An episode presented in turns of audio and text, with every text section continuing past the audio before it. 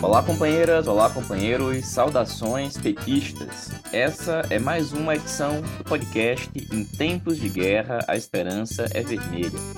Hoje é sábado, dia 17 de dezembro. Eu sou Patrick e toco a conversa junto com vocês.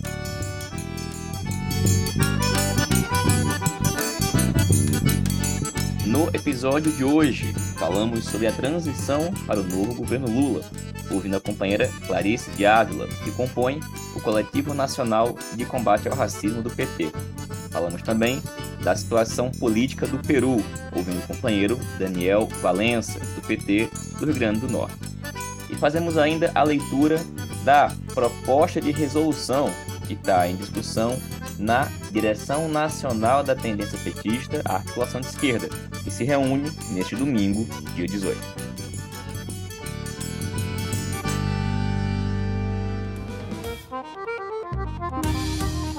Pessoal, este é o nosso antepenúltimo episódio do podcast em 2022. A gente tem edições ainda nos próximos dias 23 e dia 30.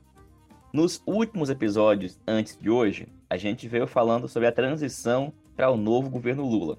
Já ouvimos informes dos que estão acompanhando a transição na cultura, na educação, nos direitos humanos. Apresentamos aqui resoluções da tendência petista, articulação de esquerda, que opinam acerca da importância do PT ocupar espaços estratégicos no novo governo.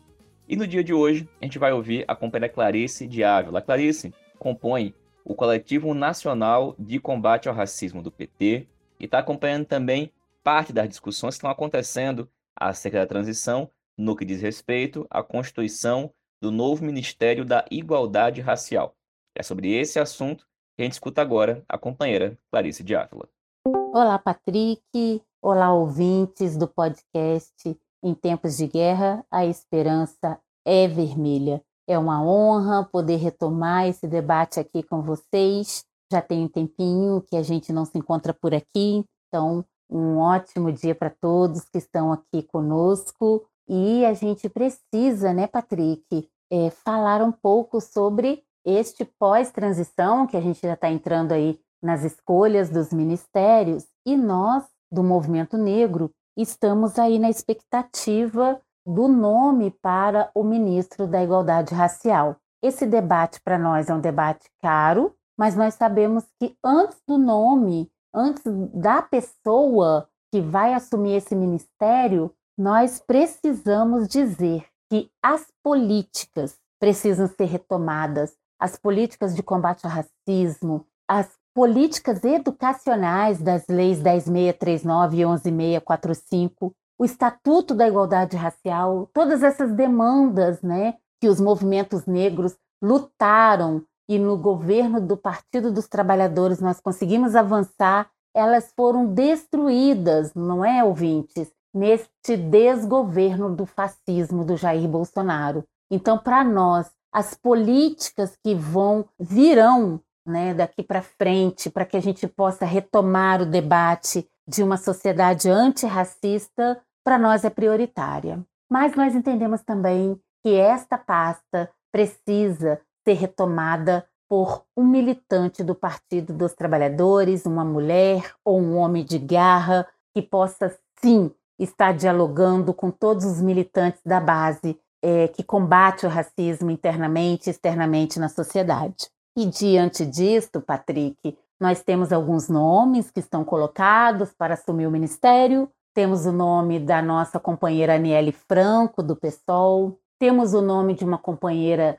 chamada Sheila, que não é muito conhecida por muitos militantes, né, principalmente do interior, mas é uma companheira que de acordo com a biografia, é combativa na questão racial. E temos o nome do companheiro Mártios, que hoje é o atual secretário da Secretaria Nacional de Combate ao Racismo do Partido dos Trabalhadores e Trabalhadoras. Então, estes né, são os nomes que estão colocados diante do debate que nós estamos fazendo na Secretaria Nacional de Combate ao Racismo, Patrick. O nosso nome é colocado como o nome da articulação de esquerda dentro desta secretaria, deste coletivo, após a gente ter disputado o pleito né, dos setoriais. Então, nós ali colocamos toda a nossa política enquanto articulação de esquerda para todos os companheiros e companheiras que demandam dentro deste coletivo. E este debate em torno do nome, qual é o próximo ministro ou ministra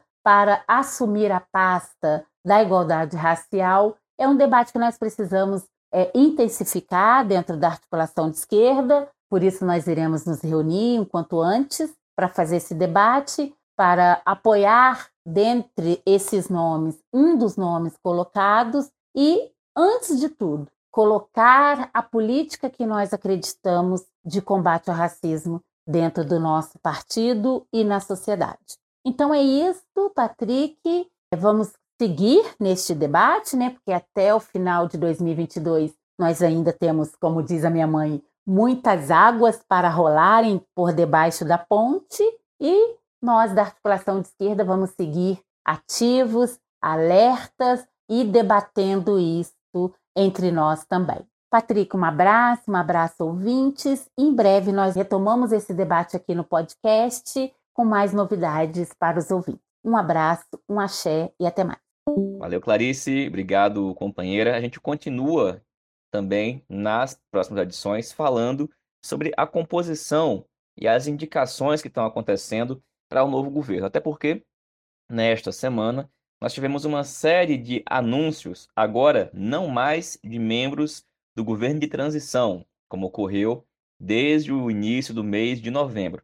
Essa semana, nós tivemos anúncios feitos pelo próprio presidente Lula acerca de alguns nomes que já estão agora fazendo a transição para os respectivos ministérios. Entre esses nomes estão o de Fernando Haddad, companheiro do PT, ex-prefeito de São Paulo, ex-ministro da Educação, que foi indicado agora para ministro da Fazenda.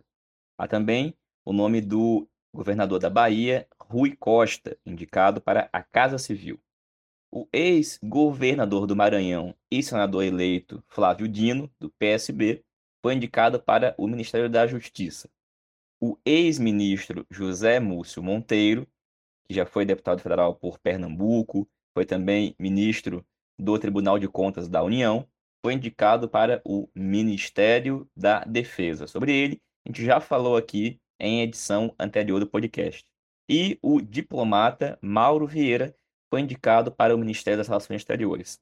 Esse primeiro bloco de indicações ocorreu no dia 9 de dezembro, alguns dias antes da diplomação, que ocorreu no último dia 12 de dezembro, essa semana.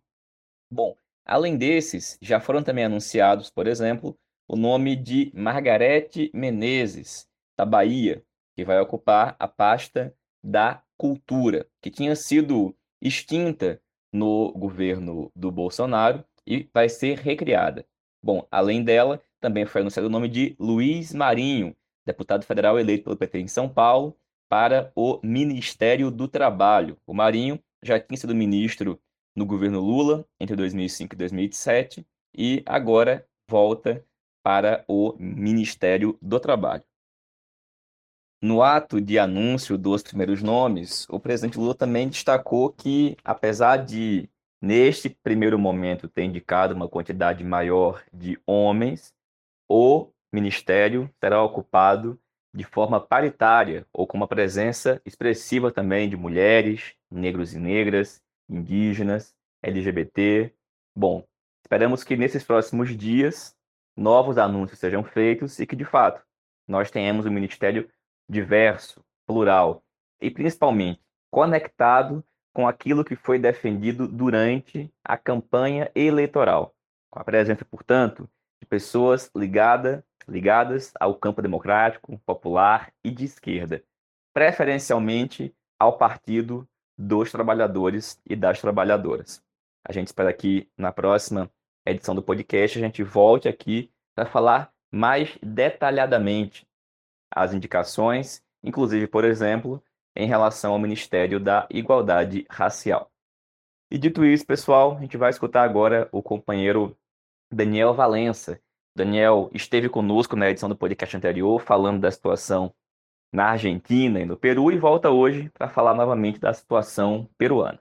Olá, Patrick. Olá, ouvintes do podcast Em Tempo de Guerra Esperança Vermelha. Olha, Patrick, o Peru está numa instabilidade extraordinária. Após o golpe de Estado do parlamento peruano, principalmente nas regiões onde o campesinato indígena tem maior organização, sucederam-se inúmeros atos. Aeroportos do país, os principais deles, foram fechados pelos movimentos sociais. A repressão policial das forças repressivas do Estado já levou a um número de quase 10 vítimas e a presidenta nomeada, que era a vice do Pedro Castilho, a Boluarque, que havia, ao tomar posse, dito que levaria o mandato até o final do previsto para o mandato Castilho, admitiu ao longo da semana a convocação de eleições para 2023. Acontece que o anúncio não arrefeceu as ruas, ao contrário. E agora, no final desta semana, o governo decretou o estado de emergência em todo o país. É fundamental acompanharmos como as ruas respondem, mas aquele clima que havia nas burguesias peruanas de que a era Castilho pelo Libre, enfim, que o resultado da última eleição estaria superado, em verdade não está. Caso Castilho não tivesse, desde o início do seu governo, traído as pautas populares, traído pelo Libre, caminhado para a direita e extrema-direita para tentar a governabilidade, provavelmente nesse momento a reação popular seria ainda mais firme e o golpe de Estado estaria numa situação de dificílima sustentação. Vamos agora aguardar como desenvolvem os atos de rua. A pauta popular é por a Constituinte, que era a principal pauta de eleição do Castilho, por eleições antecipadas e eleições que incluam não apenas o executivo, mas também o fechamento deste Congresso com uma nova composição advinda do voto popular. Vamos ver como as coisas evoluem ao longo dos próximos dias no Peru. É isso. Forte abraço, Patrick. Valeu, Daniel. Obrigado, companheiro. E, gente, nesse domingo, dia 18, talvez o dia em que boa parte de vocês estejam ouvindo o podcast, acontece reunião da direção nacional da tendência petista articulação de esquerda.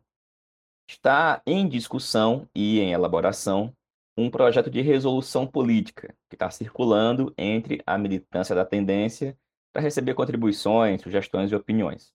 A gente faz agora a leitura desse, que é um anteprojeto de resolução. E pedimos também que quem tiver sugestões, contribuições, que envie para que possa ser apreciada na reunião do dia de amanhã. Eu passo agora a fazer a leitura do anteprojeto, que diz: Anteprojeto de resolução política. 1. Um, um frasista desconhecido cunhou a ideia de que a eleição de Lula não abriria a porta do paraíso, mas pelo menos fecharia a porta do inferno. A imagem é ótima e sintetiza o sentimento de muita gente, especialmente depois que um caminhão de mudança foi visto em frente à morada do cavernícola. Acontece que o inferno da política se assemelha ao de Dante, com seus nove círculos e muitas portas ainda precisam ser fechadas. A primeira das portas que precisa ser fechada é da extrema-direita. Os bloqueios nas estradas, os acampamentos nos quartéis e os atos de violência cometidos na noite do dia 12 de dezembro em Brasília confirmam que o enfrentamento da extrema-direita é algo urgente e inescapável, inclusive para garantir que a posse de Lula ocorra em clima de comemoração cívica. Embora seja urgente, derrotar a extrema-direita demandará um certo tempo e novas políticas. É preciso compreender que a extrema-direita escolheu combinar as formas de luta mantendo uma pata nas instituições, outra pata nas ruas e o rabo na violência sistemática. Contra a violência da extrema-direita, será preciso luta política, luta ideológica, organização e uma ação permanente para investigar, desarmar, processar, condenar e prender. Parte disto depende, é claro, de uma mudança na postura de grande parte do judiciário e das forças de segurança pública. Será preciso também tomar medidas que competem não ao Estado, mas ao conjunto das organizações e militantes de esquerda. Contra uma direita paramilitar, não basta toga e farda. Será preciso também um pouco de espírito das torcidas organizadas. Mas a extrema-direita não se limita ao paramilitarismo.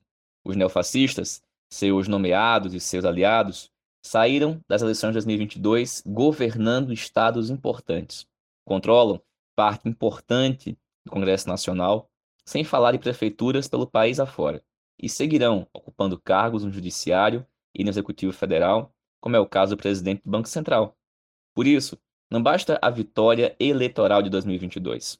Se faz necessário impor uma derrota política e institucional completa aos neofascistas, o que supõe, por exemplo, vencermos as batalhas eleitorais de 2024 e de 2026, nomearmos novos juízes para as Cortes Supremas e substituirmos todos os indicados por Bolsonaro nos postos de governo.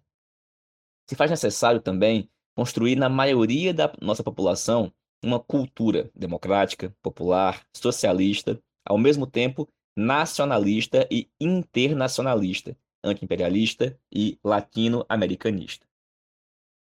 O que não se fará sem alterar as políticas públicas e as estruturas de educação, cultura e comunicação. E se faz necessário ainda colocar sob controle democrático as forças de segurança pública e as forças armadas. Desse ponto de vista, ao mesmo tempo que aplaudimos a nomeação de Flávio Dino para a Justiça, afirmamos nossa divergência quanto à nomeação de José Múcio Monteiro para a defesa, bem como dos comandantes militares anunciados. O general do Exército Júlio César de Arruda, o almirante de esquadra Marcos Sampaio Olsen e o tenente brigadeiro do ar Marcelo Canites Damasceno. Essa divergência tem um motivo fundamental. Com estas nomeações, terá prosseguimento a tutela militar, em tudo e por tudo antagônica a uma democracia que mereça o nome. E como vimos, a tutela militar é, ao mesmo tempo, fonte e retaguarda da extrema-direita. Portanto, não basta fechar a porta da extrema-direita, é preciso fechar também a porta da tutela militar. Também resta por ser fechada a porta do centrão. O Brasil não é parlamentarista. O parlamentarismo foi derrotado no plebiscito de 93. Desde então, o Brasil teve oito eleições gerais. Em cinco delas, a esquerda conquistou a presidência da República, mas não conseguiu maioria no Congresso Nacional. A direita vem utilizando esta maioria congressual para chantagear, sabotar e, no limite, derrubar a esquerda, como fez em 2016.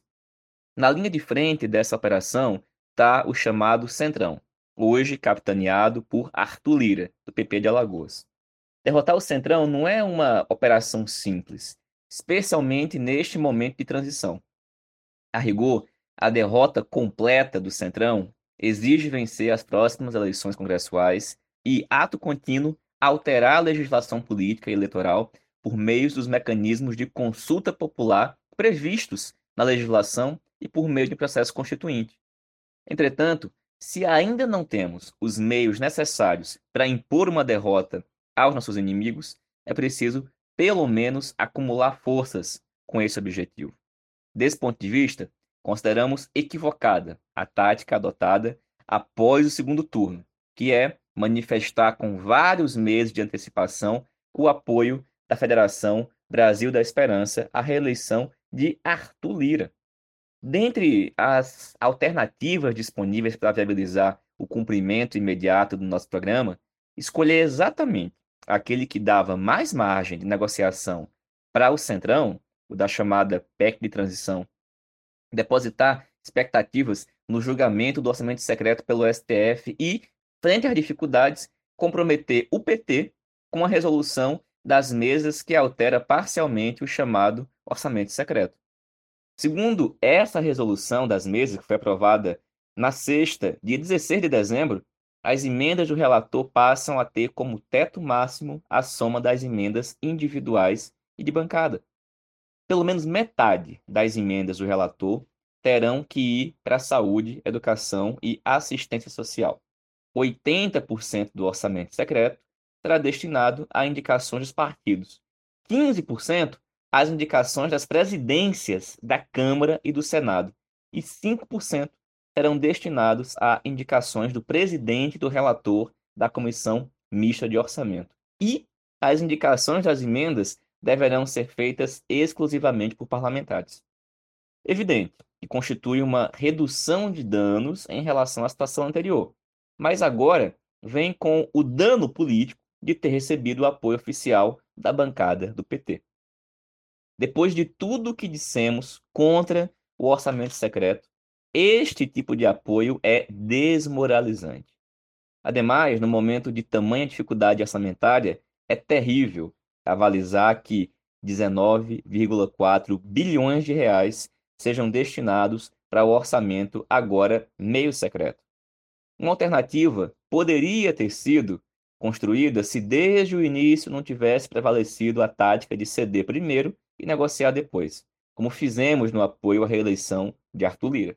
Vale lembrar que parte dos que conduziram este processo receberam recursos do chamado orçamento secreto e são suspeitos de terem votado em Lira na última eleição da mesa da Câmara.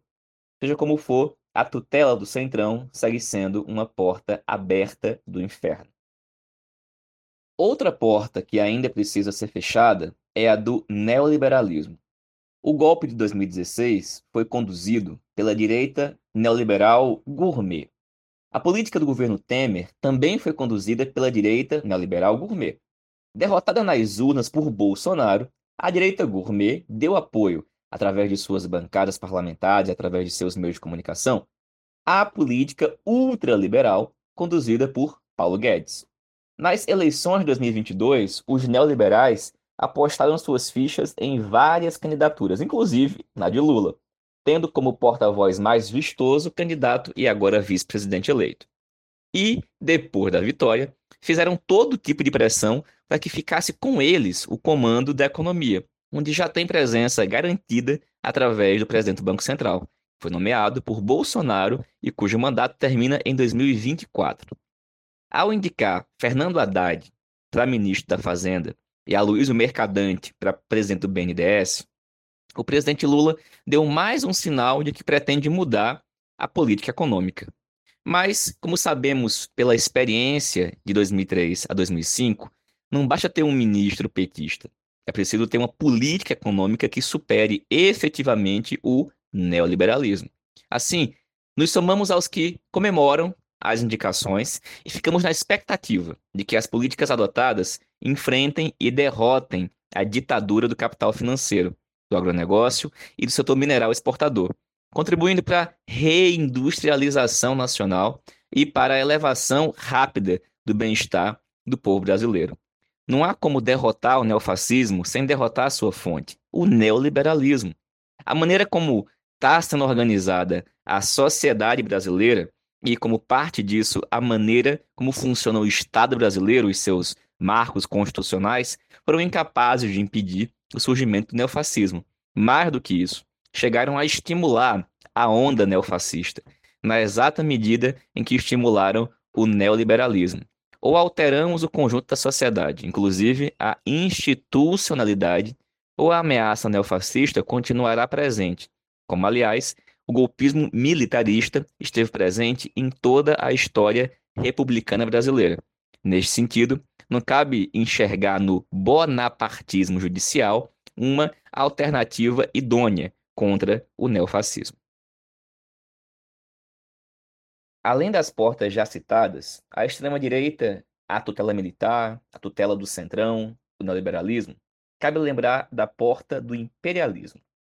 As declarações da imprensa do futuro ministro das Relações Exteriores, que já foi ministro da mesma pasta no governo Dilma, indicam a retomada de uma política multilateral e com ênfase na integração. Isso, por óbvio, precisa ser saudado como um grande avanço. Mas, evidentemente, 2023 não é 2003 nem 2015. A situação internacional é muito mais tempestuosa. A guerra entre Ucrânia e Rússia é parte integrante da guerra estratégica entre Estados Unidos e China. O governo brasileiro, que toma posse no dia 1 de janeiro de 23, precisará ter uma política nacional e internacional que nos permita, no contexto desta guerra global, converter nossa região num dos polos do mundo. E para isso não basta prestígio diplomático, nem tampouco basta ser um grande exportador de primários. Para ser um dos polos do mundo, é necessário poder real, o que inclui capacidade científica, tecnológica e industrial. Desse ponto de vista, trata-se não apenas de retomar o que já foi feito, mas de dar passos além, entre as quais enfatizar a política latino-americana, e não apenas ou principalmente sul-americana, de integração, uma fortíssima política para a África e passos concretos para contribuir na separação da hegemonia estadunidense. No dia 18 de dezembro, quando este texto foi debatido, grande parte do ministério do futuro governo Lula ainda não foi indicada, tampouco nomeada. E, evidentemente, tampouco foram nomeados os demais escalões do governo. Além dos nomes citados nos pontos anteriores deste documento, tivemos a nomeação e indicação dos ministros Rui Costa, da Casa Civil, e Luiz Marinho, para o Trabalho, e da ministra Margarete Menezes, para a Cultura.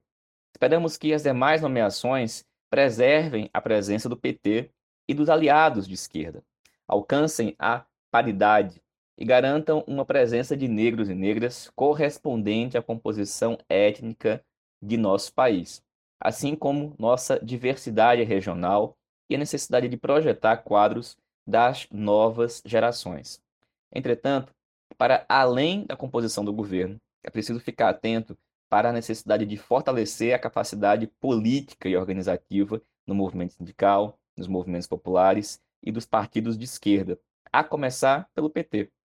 Afinal, se por um lado o PT mais uma vez reafirmou sua condição de partido de massas, sem o qual não haveria vitória contra o neofascismo, por outro lado, também é verdade que em nosso partido acumulam-se problemas e debilidades imensas. Vamos lembrar que ganhamos quatro eleições presidenciais, mas não fomos capazes de impedir o golpe de 2016. Também pensando nisso, é preciso adotar um conjunto de medidas, a começar pela criação de núcleos presenciais do partido nos locais de trabalho, de estudo, nos locais de moradia, de cultura e de lazer. Não basta ter presença nas redes, é preciso ter presença física na vida cotidiana da classe trabalhadora, participando de suas lutas, de suas entidades. Todo militante deve estar ligado a algum organismo de massa e a algum organismo do partido. É preciso elaborar, implementar e avaliar de forma contínua um plano cotidiano de trabalho junto às nossas bases sociais e eleitorais.